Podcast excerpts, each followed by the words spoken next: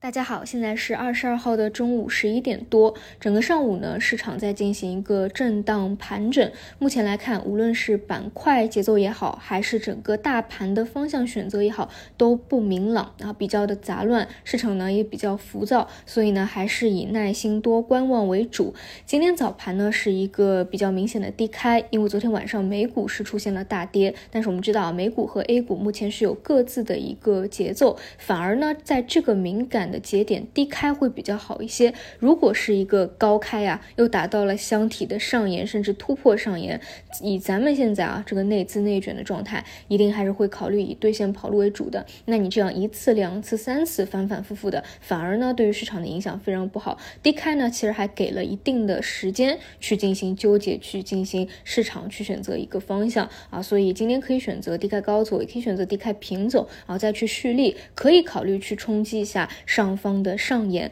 但是大家一定要知道啊，在这个位置冲击不过的话，可能还是会回落。目前整个箱体的结构是截止到现在是没有发生变化的，下方三千二百二十点，上方三千三百一十点，在这个区间当中，所以呢，大家建议啊，还是以耐心观望为主，尤其是在这个箱体上沿啊敏感的地区，一定要规避自己情绪化的一个操作，一定要记住啊，咱们仓位的加仓和减仓，它不是一。一蹴而就的，也不是根据这个箱体的顶部和底部来去简单的啊，你说打到顶部就空仓了，达到底部就满仓了啊，一定是要按照你自己个股本身的走势来。现在其实板块的运行节奏都不太一样的，或者说按照你这个板块预期的节点来，比如说从上周四开始有比较活跃的复工链啊，这条线特别的繁杂啊，包括啊钢铁啊、金属啊、化工啊。有色啊啊，地产产业链啊等等，每天都在不停的轮动。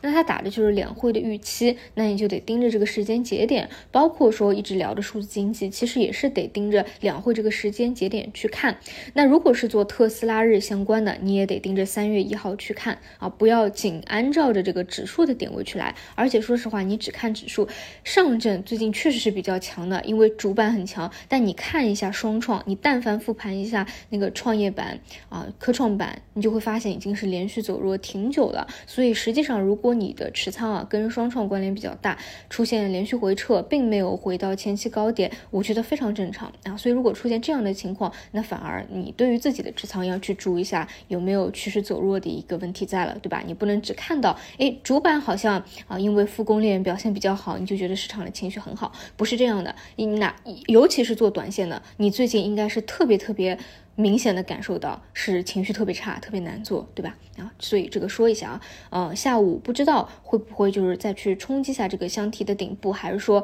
啊走弱都有可能嘛？啊，但但就是说，如果是后面要冲击一下这个顶部的话，一定要慎重啊，千万不要情绪化的操作。然后再来讲一下目前的主线人工智能这一块的节奏呢，会比较的乱一点。当中呢，它当然是有很多的机会可以去把握。就比如说，我们就说一些人气标的好了，比如说像宏博。前两天呢出现下跌，这两天呢出现拉升。那我们再说拓维信息，前两天拉升，昨天回调，今天又拉升。就整体不同的个股，它的节奏也不一样啊，有分歧回调，资金呢好像又去拉涨，但是拉涨以后呢，又会有一个。分期回调，所以这个位置呢，你整整个板块的指导啊，就是有两点。第一点就是要看那些大票，比如说浪潮信息有没有在横盘，并没有走 A 杀，能够在这边稳住啊，它的作用是稳住。第二个呢，就是龙头标的啊，像第一波的汉王，昨天尾盘是跳水，那么今天是有一定的啊修复，那要关注它能不能够起二波，还是直接走退潮。如果起二波，或者说有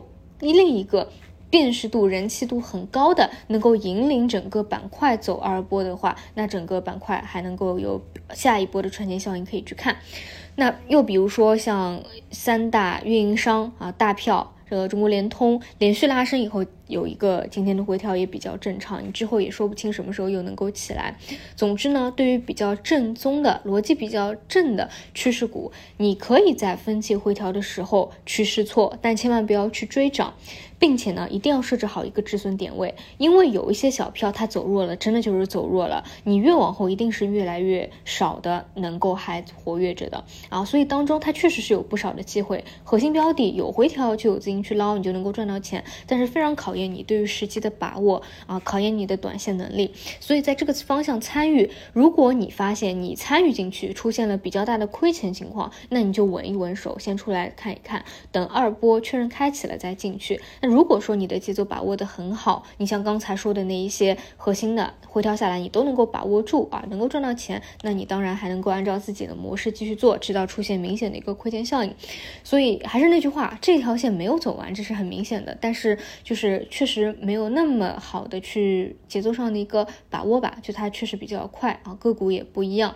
然后的话，数字经济、数据确权这一块这两天在回调，但是我还是比较看好。如果说回调以后后一波以后，大家还是可以看一看有没有一个可以去呃去把握的一个机会的。目前呢，距离两会还有一定的时间窗口，但是你越往后，一定是资金啊这个政策出来以后，越是以兑现的预期为主的。啊，差不多就是这些吧，讲的也比较细致了。那以上就是今天的五评内容，我们就晚上再见。